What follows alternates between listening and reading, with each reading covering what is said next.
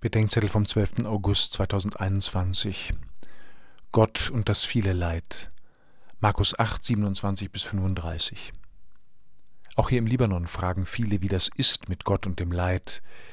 Ich kenne viele falsche, dumme, grausame oder unangemessene Antworten. Und ich selbst weiß keine endgültige Antwort. Ich hoffe, sie zu hören, wenn ich vor Gott stehe. Aber einige vorläufige Antworten gibt es doch. Es gibt verschuldetes Leiden, selbst oder fremdverschuldet.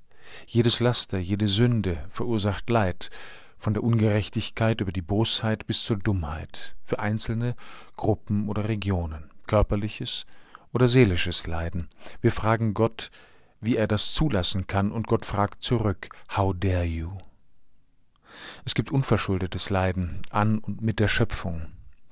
Ihre Geschichte ist nicht einfach festgelegt wie ein Uhrwerk, sie ist vielmehr endlich und also vergänglich und aus unserer Sicht störanfällig. Das Klima ändert sich, Erdplatten verschieben sich, die einen Zellen lassen andere sterben, vor allem sind auch unsere neuronalen Prozesse nicht determiniert, sonst gäbe es keinen Geist und keine Freiheit, keine Liebe und keine Wahrnehmung von Sinn.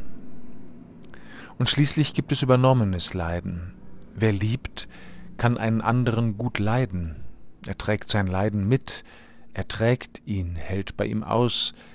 Gott ist der Liebende schlechthin. Er schaut dem Spiel der Kräfte und dem Schauspiel missbrauchter Freiheit nicht einfach zu. Gott geht ins Leiden. Deshalb muss der Menschensohn viel leiden, nicht weil Gott das so will, sondern weil der Mensch das so wollte und weil die Liebe sich dem Hass nicht entziehen kann, wenn es Erlösung geben soll. Petrus hat recht, die Liebe stellt sich dem Geliebten in den Weg, der ins Leid geht.